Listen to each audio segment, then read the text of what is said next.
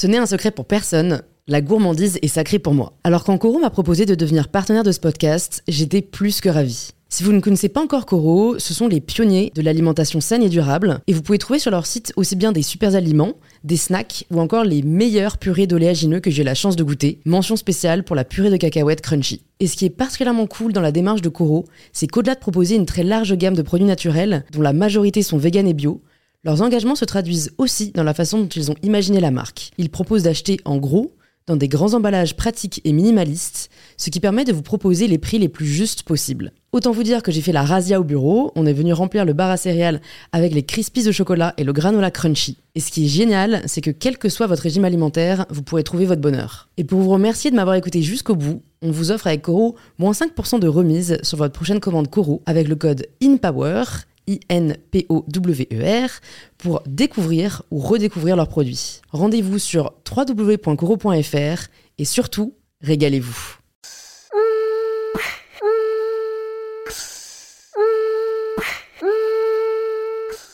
Bonjour à tous et bienvenue sur InPower, le podcast qui vous aide à prendre le pouvoir. Chaque semaine sur InPower, je reçois des invités inspirés et inspirants des chefs, des artistes, des entrepreneurs, des créateurs et des créatrices ou encore des philosophes. Et cette semaine, c'est un humoriste que je reçois. Son nom vous dit peut-être quelque chose. Panayotis Pasco est à la fois chroniqueur, acteur et humoriste, et il est depuis presque 10 ans déjà, car c'est en 2014 qu'il a débuté sa carrière sur le réseau social Vine. À l'époque, Panayotis avait tout juste 15 ans, il faut quand même le souligner, et un an et demi plus tard, alors qu'il préparait son bac, il devient chroniqueur pour l'une des plus grosses émissions télévisées de l'époque, le Petit Journal sur Canal+. Mais Panayotis décide de quitter le petit écran pour le grand écran, en décrochant son premier rôle au cinéma, puis de quitter le cinéma pour la scène, en créant son premier one-man show, intitulé Presque. Ce que j'apprécie dans cet épisode, c'est que l'on aborde à la fois le parcours de Panayotis et ce qui lui a permis d'arriver jusqu'ici, tout en réfléchissant et en débattant autour de sujets de société comme la masculinité, les relations ou encore la vulnérabilité. Je trouve que cette conversation est à l'image de Panayotis, drôle, réfléchi et surtout sincère. Si cet épisode vous plaît, vous pouvez nous le faire savoir en laissant 5 étoiles sur Apple Podcast et quelques lignes sur pourquoi vous appréciez l'écouter. Je remercie aujourd'hui Laure Cedo qui a laissé le commentaire suivant. C'est la première fois que je rédige un avis, mais il était temps. C'est une écoute que je ne rate pas et que je partage autour de moi car c'est une pépite à chaque écoute. Je viens de finir le podcast avec Anaïs Engel et waouh, elle m'a fait penser à tellement de proches, à réfléchir sur moi-même et mes relations, et c'est toujours un plaisir de finir ces enregistrements avec plein de réflexions en tête et de pouvoir les partager par la suite. Merci Louise pour tout. Merci beaucoup Laure pour ton retour, ça me fait vraiment très plaisir de savoir que le podcast peut t'aider au quotidien. Et je suis ravie de vous inviter à rejoindre ma conversation avec Panayotis Pasco.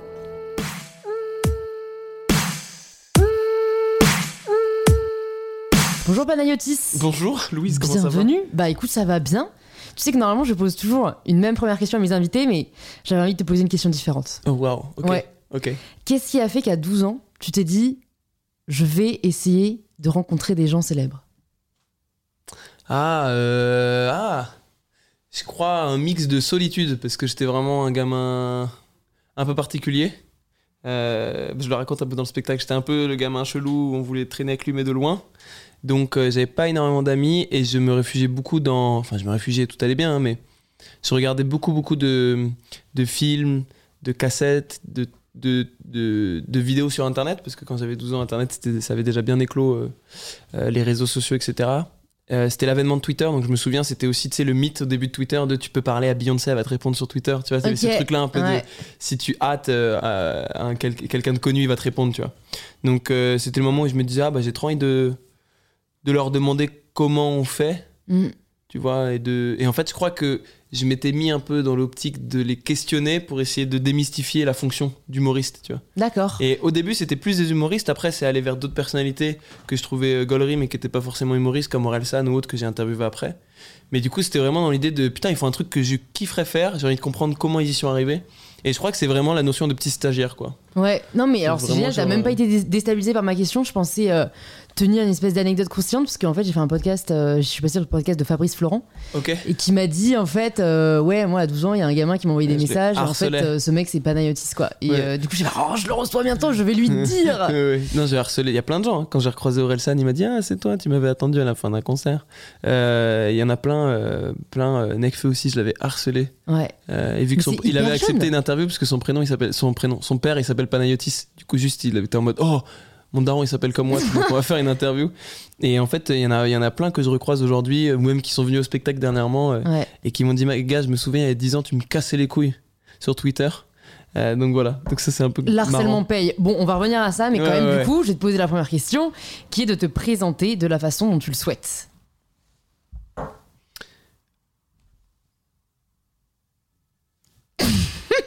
Pour le podcast audio, filmé, hein, euh, ouais, que pour là, le podcast audio, j'ai juste montré ma comprendre. tête. Non, je sais, je trouve ça bizarre à chaque fois de se présenter parce que C'est pour ça que je je- dis comme tu souhaites. Ouais, ouais, bien tu peux dire j'aime le vert. Enfin, tu fais ce que tu veux.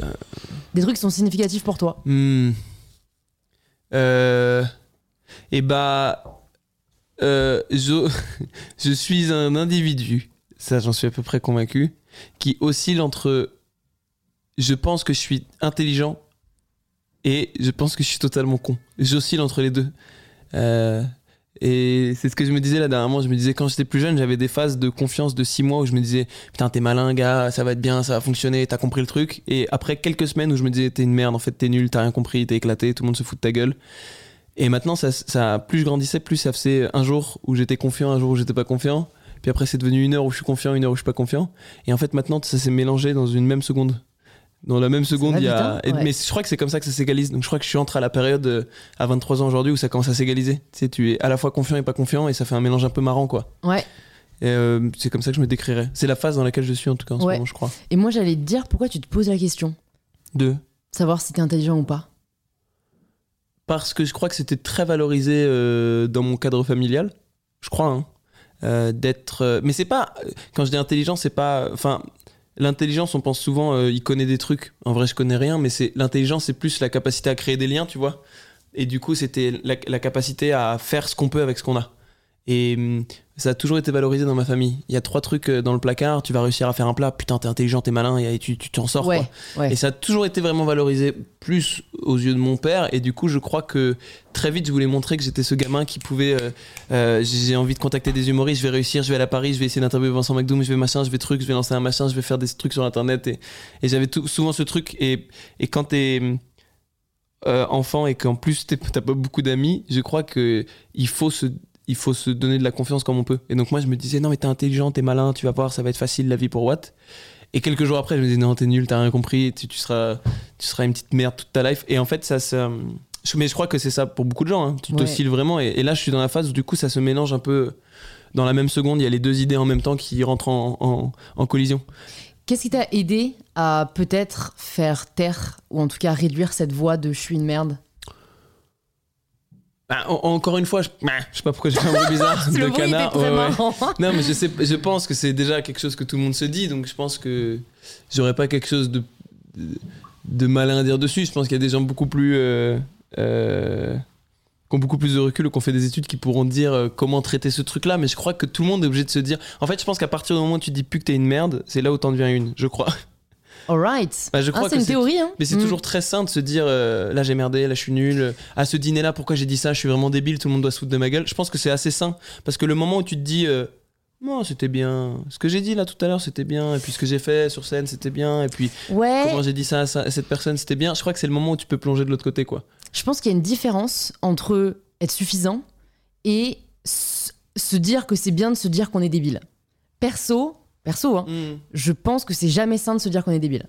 Ah, moi parce je que pense l'in- que c'est parce ça. que l'inconscient il enregistre et plus t'enregistres que t'es débile je- vraiment pour moi il y, a- il y a une vraie théorie de plus t'as as de chances d'avoir des comportements débiles parce qu'en fait euh, Mm. l'inconscient fait pas la différence entre le réel, le réel et l'imaginaire ouais. donc et c'est un peu le pouvoir des affirmations tu vois si on part un peu Ouais, dans les sûr, trucs sûr, euh, ésotériques mais ça a été prouvé par euh, pas mal de personnes si tu te répètes tous les jours un truc en fait ton cerveau finit par l'enregistrer et le positif comme le négatif Ouais, ouais. Donc euh, Mais moi je je, pense que conseillerais si pas de tu se- te tu dis- vois tu peux te dire comment je peux faire mieux Ouais. en te disant bon c'était pas parfait euh, je peux m'améliorer Ouais. mais sans te flageller en mode oh je suis vraiment une grosse merde c'est vraiment je, nul trouve, je trouve que c'est assez sain quand c'est contrebalancé avec. euh, ouais, ça m'arrive sur scène un, un peu moins aujourd'hui parce que je, je commence à être un peu plus rodé sur scène, mais à, à une époque, et je trouve que c'est assez sain. Tu montes sur scène un soir et tu te dis j'ai- je suis vraiment une merde, je suis pas fait pour ce métier. Et le lendemain, tu te dis, je suis trop fort, euh, ça va être incroyable. euh. Ouais, bon, ça c'est plus des vagues de confiance en fait. Ouais, mais je trouve que c'est c'est important d'osciller entre les deux. Et je pense que le moment où tu te dis plus. Mais encore une fois, moi, j'ai que ça à travers le prisme du métier où, entre guillemets, t'es euh, t'es sur le devant de la scène. Je mets des grands guillemets. Mais ça fait que tu as un troisième œil qui est là tout le temps. Tu vois, de qu'est-ce que les gens vont penser de toi quand tu dis ça, Mm. quand t'as ce regard, quand je mets ces lunettes, si je mets cette casquette, est-ce que je suis un petit connard? Et du coup, tout le monde a ce troisième œil. Et même si euh, t'as des gens médiatisés qui vont dire euh, non, moi, je me pose pas ce genre de questions, tu, as toujours ce truc qui est présent. euh, euh, dans un coin de ta tête de te dire euh, comment là j'ai réagi, comment les gens vont penser que j'ai réagi, est-ce que les gens vont penser que j'ai dit ça alors que je voulais pas dire ça parce que je pense l'inverse? Ce truc qui se passe, tu vois. Et Ouais, je pense ouais. que c'est pas mal d'avoir un troisième œil, mais d'être conscient que c'est un troisième œil qui va être dur avec toi, mais parfois euh, très tendre avec toi. Je trouve que c'est bien d'osciller entre les deux. Bah, En tout cas, moi, c'est comme ça que je fonctionne et je crois qu'il y, a- il y a pas mal de gens sur scène qui fonctionnent aussi comme ça d'après les discussions qu'on a en Comedy Club. Mm. Et je crois que c'est. Enfin, moi, je trouve ça relativement simple. Mais en tout cas, j'entends ce, que tu- ce que tu dis et je pense que dans certains cas, c'est complexe de se le dire parce que tu peux te y croire. Mais moi, quand je me dis euh, je suis intelligent, t'es trop fort et t'es trop malin sur scène, j'y crois pas non plus. Je me dis juste, euh, c'est comme un, un daron qui va te dire euh, j'ai la chance, j'ai le meilleur fils du monde. Non. Je peux te trouver un meilleur fils euh, à Taïwan euh, qui est le fils incroyable, il s'appelle Léo, il est super. Euh, mais c'est, c'est, je sais pas comment dire, c'est une, c'est une couleur en fait, il t'offre une couleur. Tu peux profiter de cette couleur ou non, mais tu vas pas te mettre à croire que le monde est teinté de cette couleur. Et du coup, quand j'oscille, je me dis jamais que c'est la vérité, mais je me dis que c'est la couleur du moment. Mhm. Et je- je- j'essaie de mélanger les couleurs. Ok, non mais c'est c'est une super belle métaphore. Est-ce que tu peux nous raconter ce qui t'a poussé à te lancer? Dans euh, la scène, dans l'humour Ah. euh, Parce que bon, on a compris, tu as harcelé des gens, mais, mais d'où t'es venue cette envie, tu vois? Harceler des gens. Euh, Bah du coup oui j'ai fait les petits, les- des petites interviews euh, pendant quelques années et puis à un moment j'ai rencontré des potes en me lançant sur Vine à l'époque à l'ancienne de Vine. Et, et du coup j'ai rencontré Freddy Gladieux Anis Rally euh, et, Aurélien Prévost et on est devenus très potes et on fait plein de petites vidéos marrantes ensemble et je trouvais ça je me souviens d'un moment où je devais faire une interview et j'ai dit non euh, en fait je vais pas le faire euh, j'ai décalé parce que je me disais je préfère aller faire des blagues avec mes potes et je crois que ça a été un peu un, virage où je me suis dit plutôt que d'aller rencontrer des gens qui font des blagues essaie d'en faire avec tes potes. Et, et du coup je crois que c'était vraiment un truc de être accepté par une bande au début et je crois que c'est pour beaucoup de gens le cas quand on fait des blagues c'est un truc d'acceptation c'est notre manière de nous lier aux autres et euh, je crois que c'était aussi euh, c'était aussi une manière de c'est un peu un postulat euh, de rapport à la vie marrant quoi de toujours tourner tout en blague Ouais. d'essayer de dès que tu as une situation frontale d'essayer de prendre du recul et de trouver quelle est la chose marrante là-dedans en fait c'est un peu un filet de sécurité Mhm. et du coup je crois que ces deux choses là combinées ont fait que j'ai voulu faire des blagues Et c'était vers quel, quel âge ça? Je dirais 14-15 ans Ok, donc ouais, assez, assez jeune. Ouais. Putain, Vine, euh, alors moi c'est vrai que j'ai totalement zappé la, la vague du Vine. Je crois que j'ai même pas. Enfin, j'ai regardé tellement peu de Vine. Qu'est-ce qui t'a fait quand Vine s'est cassé la gueule, plus ou moins, parce que ça, ça, ça s'est terminé, quoi? Bah, je faisais des petites vidéos YouTube du coup avec des potes et, euh, et en même temps je continuais à aller voir les humoristes à Paris pour essayer de d'aller dans des comedy clubs, en rencontrer un max, prendre des nouvelles et tout. Et j'ai rencontré une directrice de casting qui m'a fait placer plein de castings et en fait j'en ai réussi un pour la télé. Et du coup je suis arrivé au petit journal dans la foulée. Ouais. Et d'ailleurs j'ai demandé à ce qu'on écrive ensemble avec Freddy, euh, Gladieux et Aurélien Prévost. Du coup on a écrit les chroniques ensemble. Et euh, c'était trop cool, c'était une aventure vraiment trop marrante. Tu t'es consacré à ça, du coup euh, Mm. tes- Et mon bac, c'était la même année que le Ah, bac. C'était la même année que le bac. Ouais. Putain, tes parents sont cool quand même. Hein Ouais, ouais, ils- Parce que tu ratais des cours, j'imagine. euh, Ouais, ouais. Alors, assez bizarrement, ma mère était absolument contre et mon père était beaucoup trop pour. C'est très bizarre. Mon père était en mode, mais même. une jolie couleur, au Mon- final. Ouais, exactement. Mon père, il disait vraiment, genre, mais il peut arrêter l'école. Pour lui, j'aurais dû arrêter l'école avant d'avoir le bac. Euh, et genre, euh, je crois que lui, il a... non, je... il a pas le bac, lui. Et je crois que lui, il s'en fout un peu de tout ça. Donc, euh, il était vraiment en mode, bah, il a la télé, c'est trop cool. Ouais. il peut arrêter l'école et tu vas faire plus de chroniques. Et ma mère, c'était l'inverse. Elle disait non, mais je me souviens que ça a fait un gros débat entre eux. Et au final, on a fait l'entre-deux. Je continue l'école et je fais un peu de chronique de temps en temps. Et j'avais le droit de louper genre deux demi-journées par semaine à condition que je les récupérais. Mhm. Donc je dormais pas beaucoup. Première année, euh, petit journal et en même temps euh, bac S. Je dormais pas du tout. Et après la deuxième année, j'ai emménagé à Paris. euh, là, j'ai fait plus de chroniques parce que du coup, j'avais le temps. Et du coup, voilà. Et, tu, très intense. et est-ce que tu t'es posé la question, euh, est-ce que je me mets à plein temps genre, Parce que en vrai, à 18 ans, euh, d'un côté, on a un peu l'état d'esprit. euh, c'est bon, euh, tout est possible, Ouais. euh, tu vois, tu te sens hyper invincible. Et de l'autre, parfois, il y a la société qui nous rappelle qu'on n'a que 18 ans, qu'il faut faire des études pour euh, se sécuriser. Hmm. Tu le vis comment, toi? T'étais en mode euh, warrior ou t'es en mode euh, Hum, je stresse, que dois-je faire? Je suis en mode, je me pose aucune question. En fait, ça a été tellement intense ces deux années que déjà, ça m'a, je pense, bloqué ma crise d'ado. Euh, parce que euh, bah, j'avais pas le temps. C'est bizarre, mais elle rentrait pas dans l'emploi du temps, la crise. Ouais. Non, mais genre, c'était. Je dormais, la première année, je devais dormir 4-5 heures par nuit. Genre, euh, c'était n'importe quoi. Quand il y avait des, des cours, euh, enfin, des, des récréations de 15 minutes, j'en profitais pour faire une sieste et tout. Enfin, c'était très intense. Donc, la première année, j'ai vraiment tout bloqué au niveau des émotions, de ce que je ressentais, de ce que je pensais pour faire les chroniques et le bac. J'ai eu le bac et j'ai fait les chroniques. Donc, ça allait. Et la deuxième année, en fait, je pas, ils ont doublé mes chroniques et du coup, je, pareil, j'ai passé l'année entière à, en salle de montage et en prépa tournage et en plateau. Donc j'ai j'ai absolument pas eu le temps pour me poser des questions. Et à la fin, je me suis un peu pris tout dans la nuque quand j'ai décidé de démissionner parce que je voulais faire de la scène. Euh, je me suis un peu tout pris dans la nuque d'un coup. Euh, tout ce que j'avais bloqué pendant deux ans, ça m'a Mm. tapé un peu la nuque.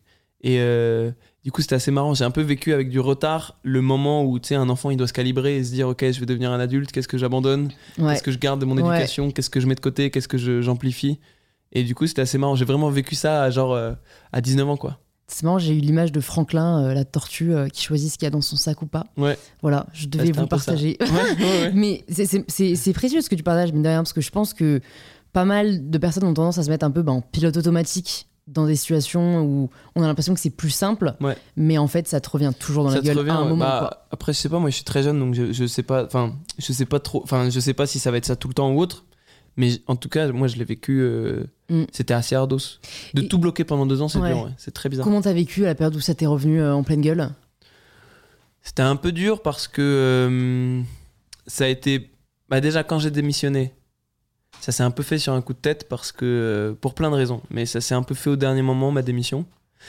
Euh, J'en avais parlé à mes parents et mon père m'avait dit c'est complètement con de quitter la télé, t'es complètement débile, t'as tout ce que tu veux, tu gagnes bien ta vie. euh, quand on va à la boulangerie, la boulangère prend une photo avec toi, qu'est-ce que tu veux de plus et tout. Et donc ça m'avait un peu convaincu de continuer. Et en fait, comme. une- Enfin, vraiment, à la fin, je me suis dit non, je sens que c'est pas le truc qu'il faut que je fasse, donc j'ai démissionné. Mais d'un seul coup, j'avais plus de sous, donc il a fallu que je rende mon appart, je me suis mis en coloc. Euh, et, et, genre, euh, j'allais jouer dans des comédie clubs euh, au chapeau, tu vois, le soir. Donc euh, je vivais la nuit. Donc d'un seul coup, je suis passé de la télé, les gens prennent des photos avec moi, je gagne beaucoup bien ma vie, à plus personne s'est quitté, ce qui est normal de ouf parce que la télé ça va tellement vite. À tu joues dans des comédie clubs la nuit, donc t'as ton pic d'adrénaline à 23h, tu rentres chez toi, il est 3h du mat, t'es toujours, t'as toujours la patate. Donc tu vis la nuit, tu vois plus le jour, tu gagnes 22 euros par soir. C'était, c'était très particulier. Et en plus, je me posais toutes les questions de est-ce que j'ai fait le bon choix? Est-ce que je suis pas en train de merder Tout ça? Ouais. Et, euh, et donc voilà. Mais c'était assez, assez intéressant. Ça m'a fait comprendre en tout cas des trucs. Et je pense que bizarrement, ça m'a fait grandir. Et justement, t'as jamais eu cette espèce de complexe de ton âge? Parce que, euh, bah, mine de rien, du coup, c'est vrai qu'entrer à la télé à 18 ans, euh, c'est c'est- c'est jeune. Oui. Et euh, je trouve que dans des milieux plus traditionnels, on a tendance à te le faire ressentir. Bon, d'autant plus quand t'es une femme, mais j'imagine que les hommes y ont le droit aussi. Donc, comment t'as vécu un peu ce truc de. Bah, en fait, j'ai quand même ma place, genre je suis quand même légitime et Mm. pas euh, un méga syndrome de l'imposteur de qui je suis pour être là, Bah, au petit journal à 18 piges. C'était bizarre. C'était un peu bizarre parce que à la fois j'étais pris parce que j'étais jeune. Euh, eux, ils cherchaient, je crois, un chroniqueur un peu plus jeune que ce qu'ils avaient parce que euh, ils avaient une cible très jeune qui, je pense, se sentait moins représentée dans l'émission. Euh, Il y a un truc dont je me souviens, c'est que les chroniqueurs, en fait, on est en loge avant l'émission euh, et euh, t'as les ingessons, les qui viennent te mettre le HF. Ouais. Et moi, à chaque fois, je venais à eux dans la loge des, enfin dans le coin euh, du son.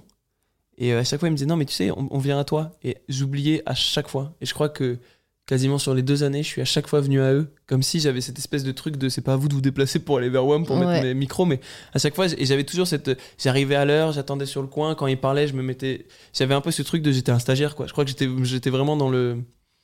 Je me mettais moi-même dans la posture de c'est pas normal que tu sois là. Mm. Donc genre prends pas tes aises parce qu'à tout moment ça va s'arrêter. Et j'aurais jamais pu prédire que c'était moi qui allais dire bah en fait euh, j'arrête. Ouais. Je pense que j'aurais jamais pu me le dire. Mais j'étais persuadé euh, chaque mois et puis à un moment ça s'est un peu calmé parce que sur deux ans t'as le temps de te calmer mais chaque mois, j'avais un petit pic en me disant Oh, c'est ma, dernière chronique là, je sais pas pourquoi je le sens, ils vont me virer et tout. Alors qu'en fait, non, pas du tout, Ouais, c'était archi ouais. cool et tout, ils kiffaient, tu vois. Ouais. Mais il y avait ce truc là de tu devrais pas être là, ils vont, ils vont cramer à un moment que t'as de l'acné, quoi. Tu vois, ils vont le sentir, ils vont se dire c'est pas normal. Tu vois, mais mm, non. Tu t'es fait, en fait, tu t'es fait confiance aussi. Enfin, même si tu pensais ça intérieurement, t'as, tu l'as pas montré entre guillemets, et du coup, euh, ils t'ont jamais fait ressentir le fait que t'avais peut-être pas la maturité ou je sais pas la confiance. Non, mais ils me bon. l'ont pas fait ressentir. Non, non, Mm. pas du tout. Ils ont été vraiment cool. Par contre, le truc que je faisais pour mettre une sécurité, c'est que je, je, je prenais un air un peu euh, distant, qui a pu être traduit, je pense, euh, euh, d'un côté un peu euh, hautain, tu vois, ou prétentieux. Parce que j'avais cette espèce de truc euh, de devoir prouver que j'avais ma place. Ouais. Et que c'était ma place ici. Donc j'avais ce, tu sais, Mmh. ce petit truc un peu parfois dès qu'on Bah, me disait un truc je disais oui mais hein. et, et, hum, et je l'ai désamorcé je me souviens à la fin de la deuxième année donc Quand t'es parti, quoi. ouais avant que je parte mais je mais je me souviens quoi au début je j'avais un peu ce truc tu sais j'étais tendu et dès qu'on me parlait je me mettais un peu sur bah pourquoi tu dis ça? Tu vois j'étais un Mhm. peu sur la défensive en fait parce que j'avais l'impression d'être attaqué Mmh. alors que pas du tout Et ça ressemblait quoi euh, tes journées quand t'étais euh, quand t'étais à la télé euh, Parce que bon, je sais pas à quelle heure étaient tes chroniques, mais je sais qu'en fait, euh, ça, enfin, tout repose un peu autour de ça. C'était quotidien du coup? La première j'ai fait la première année du la dernière année du petit journal et la première de quotidien Ok. Ah non, mais en fait, je voulais dire quotidien. Ah pardon le vrai terme. c'était quotidien ouais, ouais, le vrai ouais. terme, ça ok. porte à confusion. le Euh, terme euh, journalier. ouais c'était quotidien ouais Ok. Parce que pour deux chroniques par semaine, t'as euh, deux demi-journées d'écriture, Ouais. deux jours de tournage, deux jours de montage et deux plateaux. Donc ça te fait ta semaine en fait. Attends, pourquoi deux jours de tournage, deux jours de montage? C'est pas du direct? Ah, moi je faisais des chroniques euh, dans la rue. Je faisais des blagues dans la rue. D'accord. Ok. Ouais, ouais. Du ah, donc c'était un peu l'époque des micro-trottoirs C'était le tout début du micro-trottoir Ouais, c'était ça. Ok. Bah, les micro-trottoirs ça existait depuis longtemps, mais moi Ah c'est ouais quand je fais- Ah ouais, je sais ouais. pas, j'ai l'impression qu'avec TikTok, il y a une espèce de renouveau de micro-trottoirs. Ouais, ouais. Non, non, t'avais, t'avais, bah, Mesrahi à l'époque qui faisait beaucoup de micro-trottoirs. Même Desproges a fait des micro-trottoirs. euh. Je sais pas qui c'est. Non, Pierre Desproges Non. Ah ouais Ah, tu me regardes comme si Ah, j'étais ouf. un Non, ovni. Ouais. Pas du tout. Ah, non, ah, mais je pensais que c'était une ref assez. Genre. euh, Je te jure que j'ai Ouais. jamais rencontré quelqu'un qui connaît pas des proches. Bah, tu vois, hein, je pas des ouf. records pour rien. Mais moi, tu peux Mais me sortir des noms de gens de TikTok, je vais pas connaître. donc Ouais, ça, bah sûr en plus, euh, je suis pas une pro TikTok non plus, mais peut-être que si tu montes ta tête sur internet, euh, tu me montreras à la fin. Ah putain, bah attends, je vais te montrer. Bah vas-y, montre-moi. Ah oui, ah oui, à l'ancienne. Ouais, et donc lui a déjà fait des fausses interviews sa tête des me dit un truc. Sa tête me dit un truc, mais donc euh, là, c'était. Tu me parles de génération, on n'était pas nés. Ah non, on n'était pas nés. Non, Ouais, c'est pour ça que je années connais pas, en 60, fait. 70. Ouais, ouais, bien Ouais, sûr. ouais. Mais du coup, ça existe depuis très très longtemps le micro-trottoir. Ah ouais, Et ok, je pensais pas autant. Mais en gros, du coup, euh, il, il me donnait un sujet et, et- et j'allais dans la rue euh, faire des blagues avec les gens dessus, tu vois. Et, euh, et nous, après, on a un peu viré caméra cachée parce que le micro-trottoir, ça devenait compliqué. euh, parce qu'on avait la bonnette quotidien Bah oui. et tout. Et, et les- Mm. quand on est passé à- sur, sur TF1 et TMC, là, c'était vraiment gros, donc on pouvait plus trop faire de micro-trot. Et du coup, on a commencé à faire des caméras cachées. C'était vraiment très marrant à faire aussi. C'est vrai, parce que j'allais- te dire, moi, c'est toujours un truc, je me suis dit, mais quel courage. Ouais, Il moi, faut. Je détestais. je Bah, c'est ça, en fait, Je pour trouvais avoir. ça pour- marrant en rendu, Ouais. mais je détestais le faire. En fait, je Mais- détestais faire chier les gens. Mais c'est ça en fait, c'est que tu vas même, j'imagine que quand on allait faire des blagues, faut que tu ailles voir 10 personnes pour en avoir une qui réagisse, Ouais, tu ouais, vois. bien sûr, bien sûr. Et ça, euh, c'est- mais bon, tu me diras, c'est l'entraînement qui te rend à mon avis résilient et t'apprends à te prendre des, des vents en fait. Hein, c'était cool, j'avais une oreillette et dedans j'avais soit Freddy Gladius, soit Aurélien Prévost qui était à genre 20 mètres qui me parlait dedans et tout. Ouais, Mais c'était. euh, Ouais, moi j'en ai et des très bons souvenirs et des très mauvais. ouais. Il y a eu des très bons moments comme des très mauvais. Mais c'est ça qui est marrant avec les caméras cachées, c'est qu'au final c'est vraiment le rendu de la vie quoi. C'est sûr, c'est sûr. C'est, c'est... D'ailleurs, il y en a de moins en moins. Mais comme tu dis, je pense que ça devient plus une histoire de respect des droits, enfin des questions qu'on se Ouais. posait peut-être moins avant. Ouais, ouais. Et je voulais rebondir sur ce que tu as dit par rapport euh, euh, des proches, c'est ça? Ouais. Euh, Qui du coup euh, commençaient à avoir le, le débat qui est actuel aujourd'hui, à savoir de est-ce qu'on peut rire de tout Mm. Ça m'intéresse de savoir ton point de vue là-dessus parce que, à mon avis, ça doit être très compliqué en tant que humoriste parce que d'un côté, tu dois t'écouter toi. Mm. Et de l'autre côté, tu dois pas blesser le public parce que c'est le public euh, ben, qui te fait vivre quoi et à qui tu t'adresses. Ah, je suis pas sûr que tu doives pas blesser le public. Ah ouais, donc toi, bah, ça m'intéresse de, de Moi je sais pas ce que là-dessus. je fais. Moi c'est Ouais. vraiment. euh, Bah t'es venu au spectacle, il Ouais. y a aucun moment où je parle de sujets de société ou autre parce que c'est pas, c'est pas ma tasse de Bah, thé. tu, tu parles de société, mais plus euh, à travers de ta un vie, prisme. quoi. Ouais, voilà, ça. Moi, je, pas, si je me fous de la gueule de quelqu'un, euh, c'est de moi pendant tout le spectacle. Mais la force du stand-up, c'est que plus t'es personnel, plus ça devient universel. Donc, C'est vrai. en, en- en resserrant le prisme sur, euh, sur euh, le- le- le- l'enfant que j'étais, qui savait pas où il était, quand il était, pourquoi il était, c'est ce que je raconte dans le spectacle. Au final, il y a, les gens s'y reconnaissent. Donc, ça, c'est quand même une chance et c'est la beauté du stand-up, je trouve. Mais je suis pas sûr qu'il faille pas blesser les gens. Je pense pas qu'il faut qu'il faille que ce soit un but, Parce que je crois qu'il y a des humoristes qui sont rentrés malheureusement, consciemment ou inconsciemment, dans cette idée-là que c'est cool de blesser le public. Mm. Je pense pas. Par contre, je pense que quand on, va, quand on est face à une œuvre, ok, je pense que c'est débile, j'ai pas d'autres mots, de penser que face à une œuvre, il faut, tu vas rester dans ta zone de confort. En tant que spectateur, quand je vais dans un musée, quand je vais voir un film, quand je vais voir un spectacle, si jamais je pense rester dans ma zone de confort, bah je pense que je suis débile. Quand je lis un livre, euh, je peux pas me dire que ça va pas me décaler de ma zone de confort. Parce que je pense, après c'est mon avis, que l'art est là pour nous sortir de nos zones de confort, pour les agrandir, euh, pour nous faire découvrir des nouvelles sensations, des nouvelles idées. Euh, j'ai lu des livres euh, durs de Bukowski où j'étais pas d'accord avec ce qu'il disait, j'étais pas d'accord avec comment il le disait, avec la violence, j'étais pas. Et dernièrement Constance Debré aussi qui m'a heurté par moments. Mais j'ai adoré ce qu'elle a écrit. Et j'adore ne pas être d'accord avec quelqu'un, mais comprendre pourquoi cette personne pense ça. Et je, n'aime pas lire un livre qui me laisse dans ma zone de confort. Quand je lis un roman et que je me dis, bon, bah ok, ça m'a pas décalé de moi-même, ça m'intéresse pas. Parce que je pense que le, le- le but de l'art, c'est de se décaler de soi. C'est sortir de soi, c'est se délocaliser. Mm. C'est aller ailleurs pendant un instant. Euh, je lis le bouquin d'une euh, femme euh, afghane qui a 13 ans et qui écrit un livre. Bah, D'un seul coup, pendant une heure, je vais être une femme afghane de 13 ans. Je me délocalise, je vais ailleurs en fait. Et, je- et je trouve que à partir de ce moment-là, tu ne peux pas en vouloir à, à, à la personne qui a créé cette œuvre de te heurter. Parce que tu n'es plus dans ta zone de confort. Évidemment que tout te heurte quand tu n'es plus dans ta zone de confort. Euh, donc, pardon, c'était juste pour répondre à est-ce que il faut blesser les gens ou pas? Je pense pas qu'il faut blesser les gens, mais je pense pas qu'il faut s'interdire de, dire des choses parce que ça peut blesser des gens. Euh, après, quand si jamais tu sens que tu blesses les gens, si t'es malin et respectueux, tu vas faire en sorte de continuer à pouvoir dire ton idée en essayant d'en blesser le moins possible. Euh, et c'est là où je te dis que parfois, malheureusement, il y a des personnes un peu pernicieuses qui vont prendre du un malin plaisir à blesser certaines personnes, à faire volontairement des œuvres juste pour choquer les gens, en oubliant l'idée que tu les heurtes pour leur faire passer une idée. Mhm. Et ils oublient cette étape-là et juste ils aiment heurter les gens et ils pensent que ouh, je t'ai choqué, euh, t'as pleuré, bah c'est tout. Non, si tu m'as heurté, que tu m'as, je veux en sortir avec quelque chose. Je veux lire en fermant le bouquin, mais en me disant j'ai compris quelque chose que j'aurais pas compris si j'avais pas ouvert ce livre. Et, et- et- et pour du coup répondre à ta question de est-ce qu'on peut rire de tout? Moi je pense que oui. Je pense que oui. Bah, c'est des proches qui disaient ça. Je sais pas si c'est des proches qui disaient ça. On peut rire de tout, mais ça dépend avec qui. C'est des proches? C'est ça. hein. Mais j'ai l'impression que, en fait, rire, c'est prendre du recul. Euh, euh, quand en quatrième, euh, tu as, tu es sorti des toilettes et qu'il y avait un bout de PQ qui était coincé dans ton pantalon, t'en as pleuré pendant un mois et un mois après, t'en rigoles avec tes copines et tu te disais putain, c'était trop marrant quand même ce truc. Bon, il a fallu un mois pour prendre du recul. Bah, un humoriste, il va te faire comprendre tout de suite le recul sur une situation. Il va te montrer quelque chose euh, et il va te dire, il va tout de suite te mettre du recul pour te faire comprendre que c'est marrant. Tu vas prendre un pas de recul et, il va te montrer ça d'un autre axe qui n'a jamais été exploré par l'opinion publique, tu vois. Euh, euh, preuve en est, d'ailleurs, MeToo, ça s'est relancé. La- toute, cette machine aux États-Unis s'est relancée par un humoriste, Hannibal Buress, qui a fait des blagues sur Bill Cosby. À, la toute base, avant Weinstein, etc., c'est Bill Cosby, le premier qui a- qui est tombé. Et en fait, c'est Hannibal Buress, qui est donc un humoriste, et qui travaille avec Eric André, qui est, un, gros humoriste aux States, qui faisait des tournées partout aux États-Unis. Et en fait, sur scène, il disait Vous vous souvenez qu'il y a genre quelques années, il y a plein de meufs qui ont dit que Bill Cosby les avait drogués et violés, et genre on s'en fout, tu vois. Et il faisait des blagues sur scène sur à quel point, prenez un pas de recul, c'est super bizarre, quoi. Personne n'a rien dit sur cette affaire Bill Cosby. Et en fait, ça a relancé le débat, tellement il a fait une tournée partout aux États-Unis et que ça a créé du débat.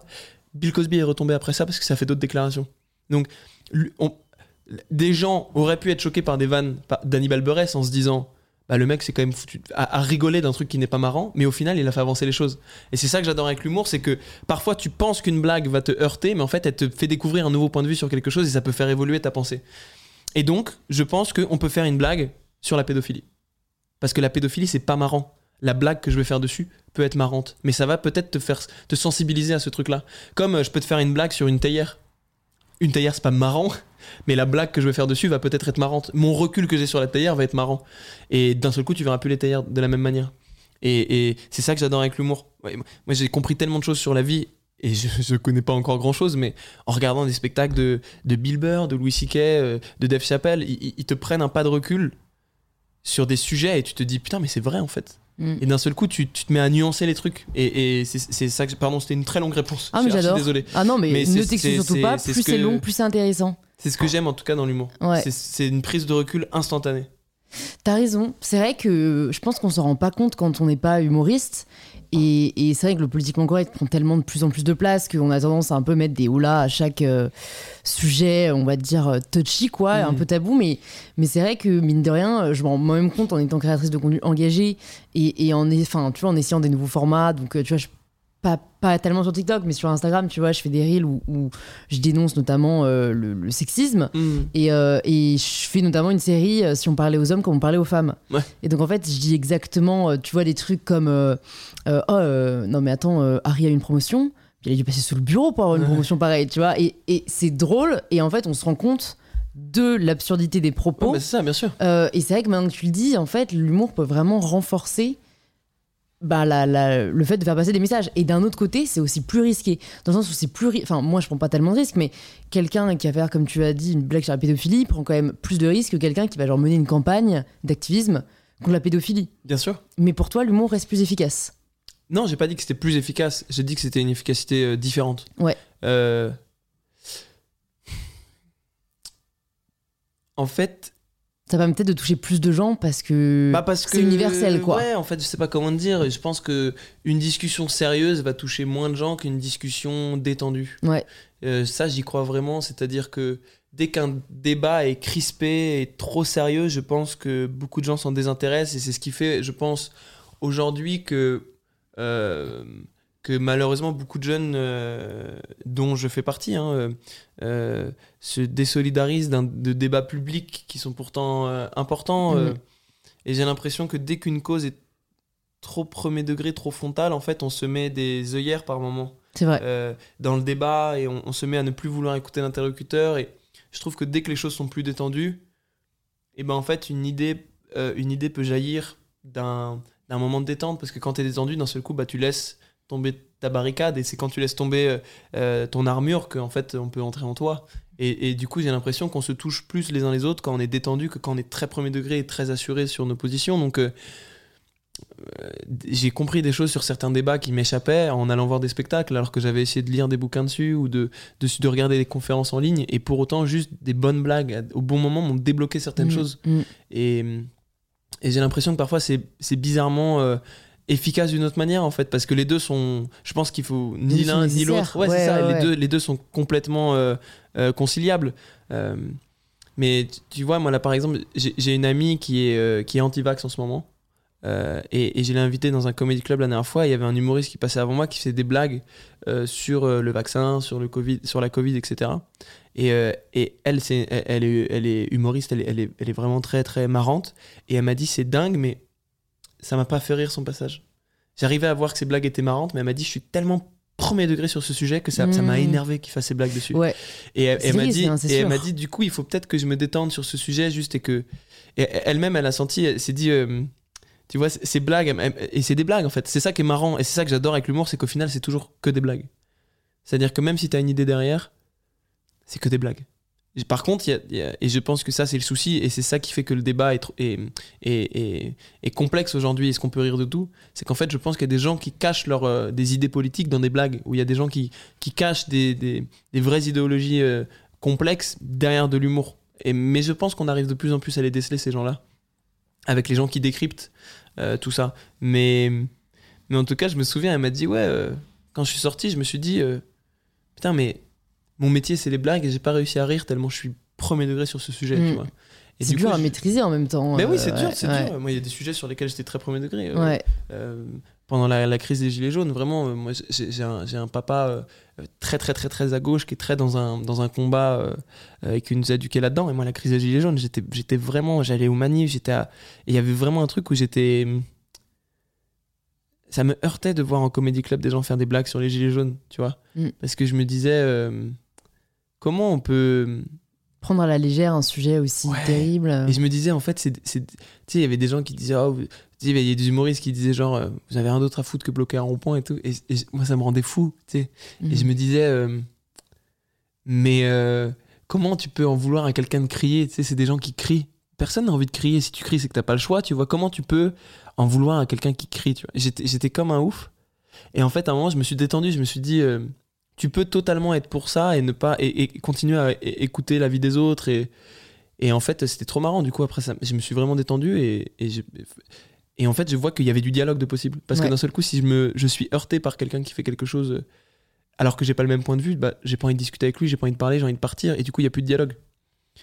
Euh, je crois qu'on a divagué un peu, pardon. Non, mais, c'est le but. Il n'y a, pas y a, y a pas de Ouais, route, donc on peut pas Non, mais divaguer. du coup, mais du coup, je trouve ça. Enfin, je trouve que c'est pas plus efficace, c'est Ouais. une autre efficacité. Ouais, Et je pense que les deux, la discussion sérieuse et la discussion amusée, détendue, sont totalement conciliables. Ouais, complémentaire. Et tu parlais justement des comédie clubs, et ça, c'est un truc qui m'a toujours fasciné. euh, pareil, le fait d'avoir le courage de, tu vois, euh, aller sur scène et se confronter à un public que tu connais pas. Tu peux nous raconter le premier stand-up que t'as fait? Bah, le premier, bizarrement, c'était à l'Olympia. première fois que j'ai fait. Ouais, je te jure, première fois que j'ai fait du stand-up, c'était 5 minutes à l'Olympia pour un événement euh, Canal Plus à l'époque. Et euh, ça s'est super bien passé. Tu t'es pas, tu pas passé. entraîné avant dans les comédie clubs un peu. Non. euh, Non, non, ce qu'il faut vraiment pas faire. Mais euh, bizarrement, c'est vraiment. En fait, j'étais, je me suis énervé avant de monter sur scène. J'ai eu une grosse embrouille avec quelqu'un et je suis monté totalement énervé. Et du coup, ça m'a, ça a fait que j'ai pas eu le temps de stresser. Ouais. Assez Bonne bizarrement. technique. Ouais. Énervez-vous. Ah Ouais, de ouf. Le stress disparaîtra. trop bizarre. Assez bizarrement, je suis arrivé en fait pas du tout stressé sur scène. Et je me souviens, j'ai levé la tête et j'ai vu genre l'Olympia, le public, de... et j'étais en mode. Mais j'ai eu à aucun moment le temps de stresser. Donc j'avais pas du tout la bouche moite, pas du tout euh, mes idées qui partaient ailleurs. euh, J'étais totalement concentré.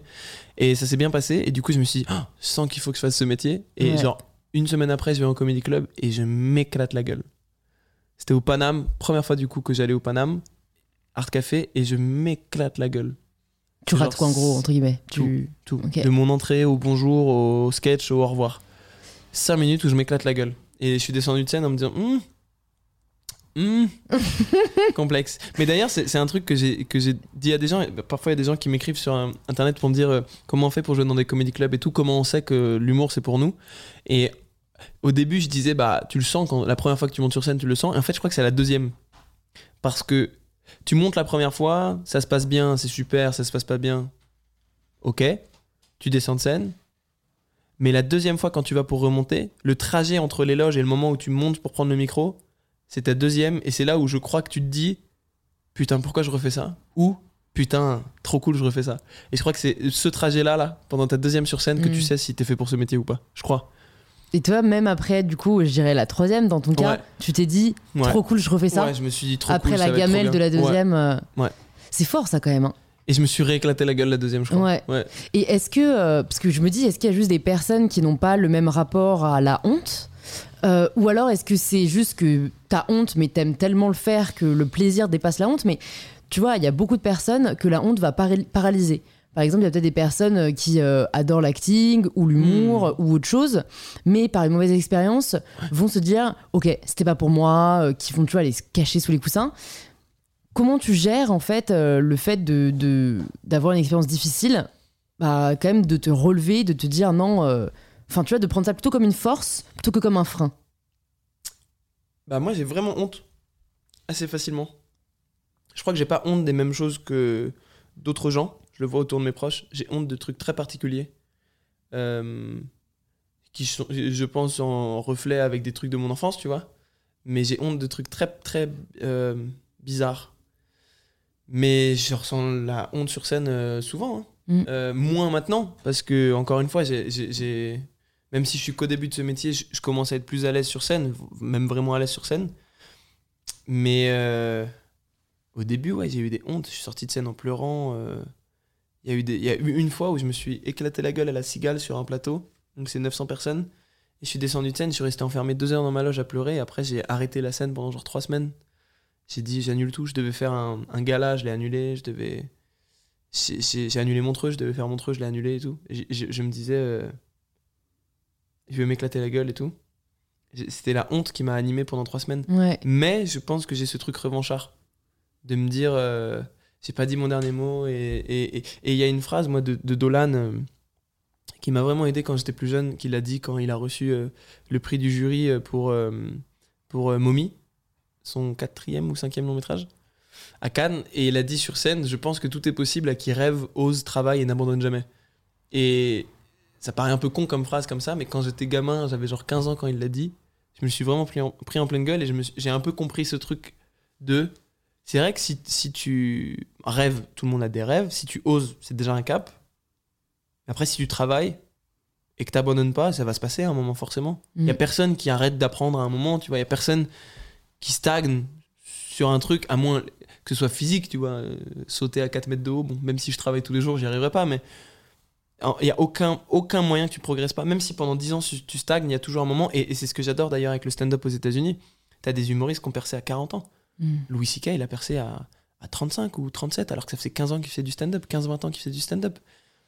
Euh, et c'est des gens qui ont stagné pendant longtemps et d'un seul coup ils ont eu un déclic et paf et, ça m'a vraiment détendu par rapport à ce truc. Et je crois que quand au début je montais sur scène et que ça foirait, je me disais travaille. Tu travailles toute la semaine et la semaine prochaine tu vas montrer. Et puis je me recassais la gueule et je me disais mais c'était quand même un peu mieux, cette blague elle est mieux passée et ainsi de suite et ainsi de suite. Et c'est ce truc là je crois de se dire euh, nique sa mère, je vais leur montrer qui je suis. Tu vois. Ouais. C'est là où je te dis que l'ego, il est important les- parfois ouais. de se dire euh, je suis intelligent, je suis trop fort. Et c'est important aussi de se dire je suis une grosse merde et c'est la merde. Je trouve pour ces métiers-là, parce que on connaît des, des gens qui se disent tout le temps je suis trop malin, va te faire foutre. Si tu penses ça tout le temps, euh, tu m'intéresses pas. Il y en a qui malheureusement se disent tout le temps qu'ils sont nuls et ça c'est dommage pour eux, enfin ça doit être dur. Mais ça fait des bons artistes aussi, c'est horrible. hein. Mm. Il y a des très bons artistes euh, qui se disaient qu'ils étaient tout le temps nuls, comme Barbara. euh, je crois Franck Ocean aussi disait qu'il était très souvent satisfait de lui, etc. Mais je trouve que d'être dans l'entre-deux, en fait, ça te permet euh, bah, d'osciller et, de, Mm, et de, mm. de, de malaxer son ego, et c'est tellement important pour ces Mm. métiers-là. C'est quoi ton processus euh, de création de blagues, si on peut dire ça comme ça? Parce que je pense que ce qui fait peur à beaucoup de gens, bah c'est ça, c'est le côté. euh, mais est-ce que l'humour, c'est pas censé être spontané? Est-ce qu'on peut vraiment réussir à être drôle quand on prépare des blagues? Euh, Voilà, co- comment tu dis- comment as créé ton spectacle, par exemple? Si tu peux nous partager ça, parce que c'est quand même un taf énorme. Mm. Et, et je pense que les gens savent pas forcément comment ça se passe derrière. Moi, je savais pas trop comment ça se passait non plus. Après, j'avais la chance de, de, de travailler avec des gens qui avaient déjà fait ce métier, enfin, qui faisaient même très bien ce métier, comme Fari ou euh, Adib Al-Khalidé, qui est un, qui est un gros humoriste euh, montréalais. Donc, eux pouvaient m'aiguiller. Et alors juste, euh, pardon, hein, parfois j'interromps, mais Non, comment tu connaissais ces personnes-là? Parce que je pense qu'il y a des Ah. personnes qui peuvent se dire après, genre, ok, bon, en même temps, si tu connaissais des gens, c'était facile, mais Ah ouais, ouais, bah- j'imagine que ils sont pas venus de ta porte non plus, quoi. Ah non, pas du tout. Non, Farid, bah, je l'ai harcelé. Il fait partie de ceux que j'ai harcelés quand j'étais plus jeune. Ça va être la morale de l'histoire. Ouais, non, non, mais. Non, en fait, euh, à genre euh, 12-13 ans, quand j'ai commencé les interviews, j'ai rencontré du coup une directrice de casting. Elle m'a fait passer euh, plein de petits castings et j'en ai réussi un pour une pub. Euh, C'était une pub Nintendo et euh, elle se tournait en Roumanie. Et en fait, je jouais du coup dans une famille pour la Nintendo. Genre, on jouait à la Nintendo tous ensemble. Crary, la famille qui s'aime bien. Et il y avait une autre pub qui se tournait en même temps. C'était des, des jeunes en coloc. Et dedans, il y avait Farid qui jouait dans la pub Nintendo. Donc, on est pas- partis trois jours ensemble en Roumanie. Donc, euh, moi, j'avais 12-13 ans. Et, je- et donc, voilà quoi. Et on, Mm. on s'est rencontrés une première fois comme ça. Et puis après, quand je commençais à, à traîner autour des comedy clubs pour euh, euh, savoir comment on faisait, je l'ai croisé plusieurs fois. Et, et à un moment, euh, je me souviens, il m'a dit genre, Ah, t'es un peu marrant, toi, t'es chelou, mais t'es marrant, tu vois. Et en fait. euh, après j'ai grandi, j'ai fait la télé et puis euh, on s'est recroisés à des événements, des trucs et on Mm. est devenus un peu potes. Ouais. Et du coup, euh, du coup voilà. du coup, euh, c'est des personnes qui ont- t'ont un peu pris sous, sous leur aile et à qui t'as pu ouais ouais de ouf. demander des conseils quand toi Ouais, tu bah, t'es mis. il met euh, en scène le spectacle par exemple. Donc euh, Ouais, ok. à un moment je lui, ai, je lui ai vraiment proposé ce truc et il m'a dit bah j'allais te j'allais te le proposer. Enfin ça s'est fait tellement naturellement euh, et du coup euh, j'avais cette immense chance de pouvoir collaborer avec des gens qui avaient vécu ce truc avant. Euh, mais t'en trouves toujours hein, quand quand quand j'ai réalisé un petit court métrage il y a pas longtemps parce que j'ai trop envie de réaliser des trucs avec euh, Alex Lutz et Salim Keshouch qui jouaient dedans et euh, je savais pas comment écrire Mm. euh, un, de la fiction, des scénarios et du coup j'ai harcelé Jean- Jean-Claude Carrière. C'est vraiment un pattern chez toi. Ouais. que ce n'était pas à 12 ans, Bah ouais, c'est l'histoire de ta vie. Jean- Feu Jean-Claude Carrière d'ailleurs qui est mort il y a pas longtemps mais qui était euh, le co-scénariste de Buñuel, euh, qui a travaillé avec euh, qui, a, qui a eu un, Oscar d'honneur quand même, euh, qui, Mm. qui est un immense scénariste, euh, qui a travaillé euh, avec Dali par exemple. Dali a fait un court métrage avec Buñuel, euh, il a il l'a coécrit avec eux et tout. C'était un scénariste de ouf. Et du coup je me souviens, j'ai tout fait pour le croiser. J'ai essayé d'aller à la sortie d'événements où il était là et tout. Et à un moment, j'ai passé une après-midi chez lui à lui lire mon scénario et il m'a dit bah ça c'est pas bien, ça tu comprends pas. Tu comprends, regarde, si jamais tu là tu rajoutes un perso, le spectateur sera du côté du perso qui écoute et du coup on va être dans l'écoute de la. Il m'a dit des trucs de ouf. Et et en fait, euh, si jamais tu veux vraiment faire un truc, tu peux croiser des gens qui l'ont Mhm. déjà fait avant toi. Ça, j'en suis quasi persuadé. T'as des conseils à partager peut-être euh, pour les personnes qui nous écoutent et qui ont envie de.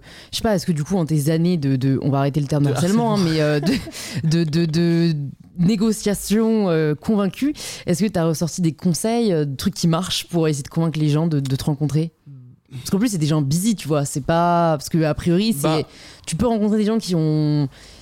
Tu Je, je le sais parce que par exemple, je suis souvent contactée et j'aimerais énormément pouvoir donner suite à tout. Moi, Tu vois, J'imagine que toi aussi, tu vois, et c'est compliqué de trouver. On peut pas rencontrer tout le monde en fait. ouais, bien sûr. Donc qu'est-ce qui va faire que ces personnes-là disent oui ou peut-être à une époque où t'étais moins connu parce que maintenant c'est un peu plus facile, tu vois. Mais euh, tu penses que qu'est-ce qui a fait la diff? C'est juste la répétition? Bah, Est-ce que c'est un truc dans Est-ce que tu mettais des vannes dans le mail pour montrer que t'étais doué Enfin, tu vois? Non, non, en fait, c'est. Je, euh, je le comprends aujourd'hui aussi parce que du coup, comme toi, je me fais contacter par moment. Et je crois qu'en fait, plus t'es concis, plus c'est efficace déjà. Parce que les longs mails de 8 pages, tu, tu peux pas les lire. Donc, Mhm. euh, plus c'est concis et plus c'est. Moins c'est élogieux parce que. euh, euh, Sinon tu places de te, mettre, ouais, de, te entre- mettre sur un- de mettre la personne à qui t'écris sur un piédestal, ça fait que tu crées toi-même une distance que tu vas devoir parcourir. Alors que plus tu. Et plus t'es sincère en vrai de vrai. hein. Plus tu te dis, bah en ce moment je dois faire un truc, mais je suis paumé, euh, ça me fait peur. Et toi, je sais que tu l'as fait il y a quelques années, j'aimerais savoir. Bah, juste ça, ça va me toucher en fait. Donc euh, je trouve que c'est toujours le plus efficace que plutôt que de dire j'ai fait ça, j'ai fait ça, regarde, j'ai fait ça. Et là, j'aimerais savoir si jamais ça te tentait que. Je pense que plus t'es honnête, en vrai de vrai, je pense que dans le contact humain, l'honnêteté euh, paye. Donc Ouais. si tu croises un gars et que tu dis, moi j'ai déjà dit à des gens genre, il y a des trucs dans ton parcours que je comprends pas, pourquoi t'as quitté ça, j'aimerais trop savoir parce que ça me fait, ça me fait peur, pourquoi t'as fait ça? Et juste eux ils étaient en mode, ah bon bah, euh, et en fait ça les désarme un peu parce que Mm. et donc, je sais pas, c'est comme ça que je faisais en tout cas. Mais du coup, euh, ouais, j'ai rencontré, rencontré Farid, on est devenus très potes. On a même été en coloc pendant un moment. Et, et du coup, on a travaillé euh, ensemble sur comment être à l'aise sur scène, parce que j'avais du mal à être à l'aise sur scène au début. Et puis après, il m'a laissé un peu construire un spectacle. Et du coup, j'ai une manière assez bizarre. Enfin, en tout cas, je vois que les autres écrivent pas trop comme ça, et je sais pas si j'ai raison ou pas. Euh, mais je crois que chaque personne a sa manière d'écrire pour, euh, pour elle. Mais souvent, je parle des trucs qui sont dans, mes angles morts. Genre, dès qu'un truc m'irrite et je sais pas pourquoi, dès que quelque chose, je sens que c'est un poids sur les épaules et que j'arrive, j'y pense le soir, mais que j'arrive, j'ai du mal à en parler à mes amis ou à mes proches, je me dis ça va être un bon sujet pour la scène. Donc je, je me mets à essayer de le décortiquer. Souvent, j'ai pas de blague euh, au début. J'ai juste des idées. Et je monte sur scène avec ces idées-là, sans blague. Et le fait qu'il y ait les gens devant moi qui me regardent en mode fait nourrir, ça me met le pistolet sur la tempe. Mm. Et du coup, je suis genre obligé d'essayer de trouver des blagues. Donc je raconte mes idées et je fourre des blagues en impro dedans. Et en fait, après, je fais un passage comme ça et je, je mets une caméra dans le fond de la salle. Souvent, c'est comme ça que j'ai construit le spectacle. Pendant six mois, en point virgule, j'avais une affiche qui s'appelait euh, Venez m'aider à écrire mon premier spectacle. Et en fait, euh, il y avait genre 20 ou 30 personnes par soir dans une salle de 100 places. C'était très silencieux. Et je montais sur scène avec un petit carnet, un verre d'eau et j'avais une caméra dans le fond. Et en fait, j'avais noté plein de sujets que j- et j- et j'ai essayé de les aborder avec les gens. Et en fait, le fait d'être en. Comme dans. Comme, euh, je sais pas, t'as un dîner et il y a plein de gens euh, de ton boulot et t'essaies d'être marrant, quoi. Et bah, c'est ça, mais face à 30 personnes qui te regardent et qui sont silencieuses. Et du coup, j'avais vraiment pendant 6 mois le pistolet sur la tempe. J'avais mes sujets et j'essayais de mettre des blagues et de mélanger les deux. Et je crois que c'est ce que, enfin, c'est ce que je fais toujours. Aujourd'hui, quand j'essaie d'écrire un nouveau truc, je vais en comédie club ou Madame Sarfati ou autre et je monte sur scène avec des idées vraiment dans mon portable. Tu vois, je peux te montrer. Et il n'y a pas vraiment d'idée de blague en fait. Euh, C'est plus des thèmes. ouais. Tu vois, là par exemple, c'est attester au Sarfati. C'est les trucs que j'ai attestés. Ça veut dire quoi Tester juste? Attester, c'est. Ah, faut- attester, Ah non, euh. pardon, attester, les trucs qu'il faut que je teste. Ah, voilà, ok. Et, euh, et après, tu vois. euh, euh, C'est vrai qu'il y a quand même vachement d'impro dans le. Et dans le ça mois. et ça, par exemple, c'est ma note euh, de. Ça, c'est que pareil, des idées genre. euh, C'est une longue note pour celles et ceux qui nous écoutent. Et je rappelle que les épisodes sont désormais disponibles sur YouTube. c'est 18 000 Comme ça, vous pouvez voir. Ouais. Et. je- il y a des trucs, tu vois, je sais même pas vraiment ce que ça veut dire. Quand tu regardes dans le miroir et que t'es en mode Ah, donc ce sera ça toute ma vie. Ok, quelle est cette idée On sait pas. Mais après, je monte sur scène, j'essaie de- voir et d'en parler. Et en fait, je vais trouver des blagues dessus euh, sur le coup. Après, je peaufine les blagues, évidemment. Mm, parce que- mm. En fait, c'est vrai ce que l'humour, ça va être comment arriver à toucher les gens. Et tu touches, comme tu le disais au début, tu touches le plus de gens en parlant euh, de juste ce que tu vis, quoi. Mm. Parce que tu te dis, si je le vis, enfin, je mets cette histoire du miroir, c'est, je sais pas, tu t'es, tu t'es dit, euh, je ressemble à ça Ah, ça toute m'est ma arrivé. vie. les- bah, De toute façon, Ouais. tout, tout, c'est des trucs qui t'arrivent. Tu sors ton portable et.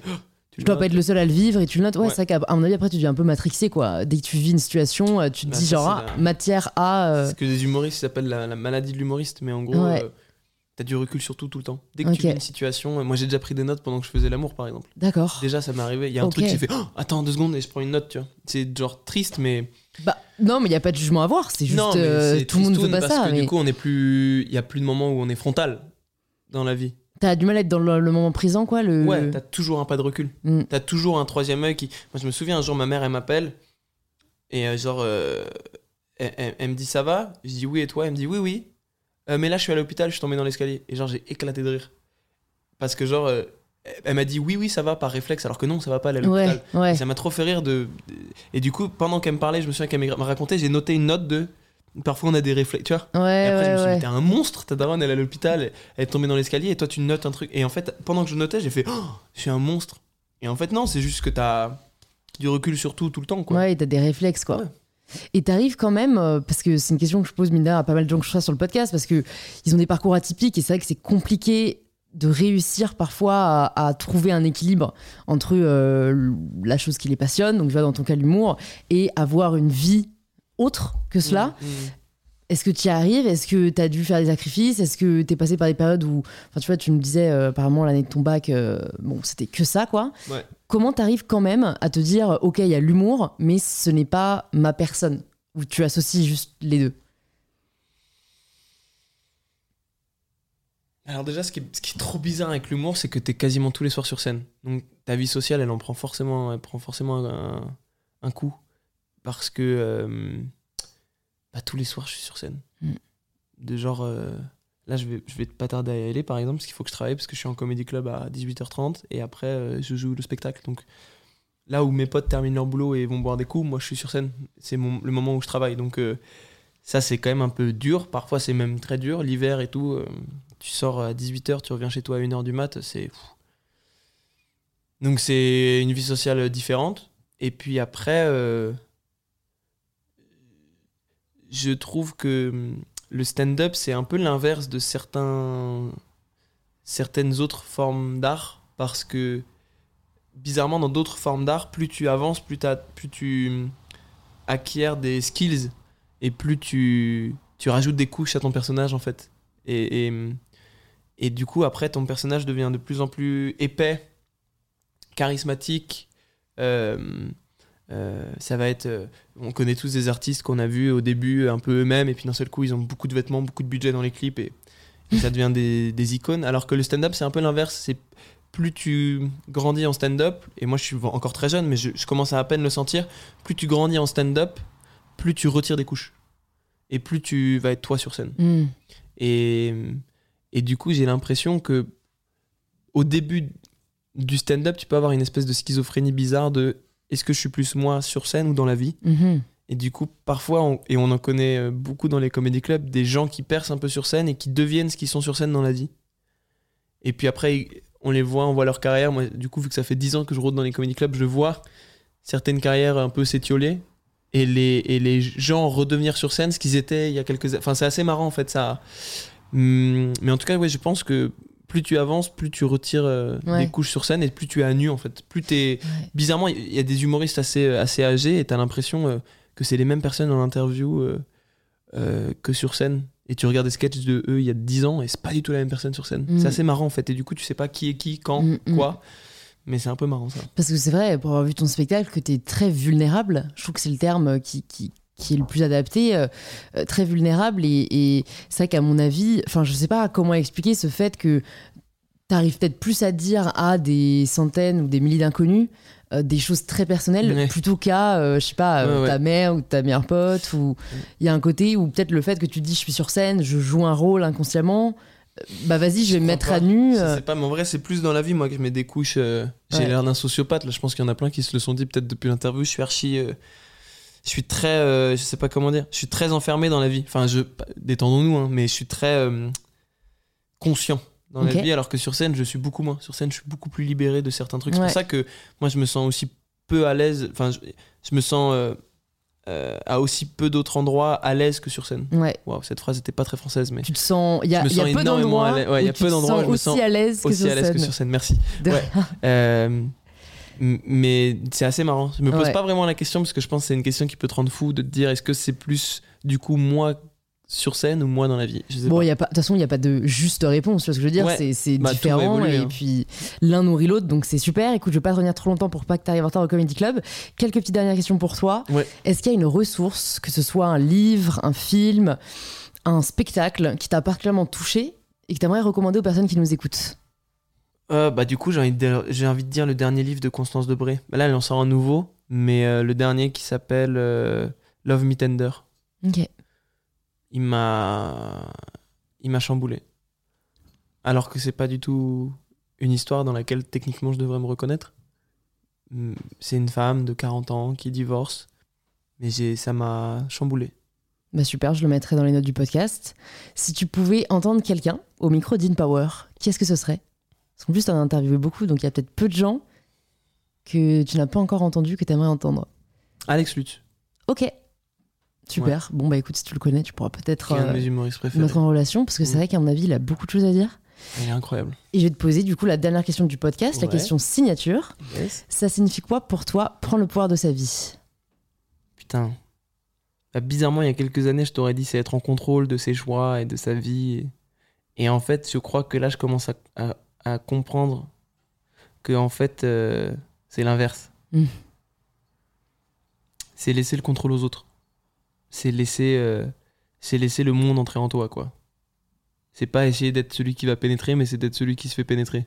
Sans métaphore sexuelle. C'est vraiment euh, essayer d'être à l'aise dans le courant et de, de toujours être à l'aise quoi qu'il advienne. Et du coup, c'est accepter de ne plus totalement être en contrôle. Ouais. Mais je crois qu'en fait, c'est de, d'arrêter d'essayer de contrôler l'extérieur pour mieux se contrôler soi.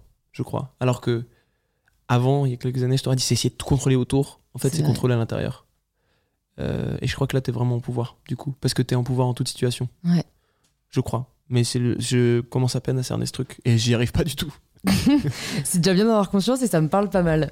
Écoute, merci beaucoup Panayotis Bah, merci. pour ce superbe échange. Pour les personnes qui te suivent, non, qui te suivent, non, qui viennent d'écouter ce podcast et Ouais. qui peut-être veulent en savoir plus sur toi, Grave. sur ton spectacle, où est-ce que tu veux qu'on les redirige? Ah, écoute, sur mon Instagram, il y a toutes les infos pour mon spectacle. Euh, euh, je sais pas quand est-ce que ce sera diffusé ce podcast. Eh bien, dans deux semaines. Ah bah donc je joue à l'européen. Ouais. Je joue à l'européen jusqu'à fin janvier. ouais, prenez vos places parce que s'il restera qu'un mois à partir du moment où le podcast Mm. sort. Et, euh, et après on fait des bobinos en avril et on fait des Olympias euh, en septembre. Je Super. touche du bois. Ouais, il est devant toi. Ouais. Merci beaucoup Panayotis. Trop cool, merci, à très vite. Si vous entendez ce message, c'est que vous avez écouté l'épisode jusqu'au bout, et pour cela, je vous dis un grand merci. C'est peut-être que l'épisode vous a plu, inspiré ou touché, et si c'est le cas, ça nous fait toujours hyper plaisir de voir vos stories en train d'écouter le podcast. Vous pouvez nous taguer panayotispasco et mybetterself pour que l'on puisse le voir et interagir avec vous. Si vous souhaitez écouter d'autres épisodes inspirants, vous pouvez vous abonner directement au podcast sur l'application que vous êtes en train d'utiliser. Et je vous dis donc à très vite pour un tout nouvel épisode d'InPower. Power.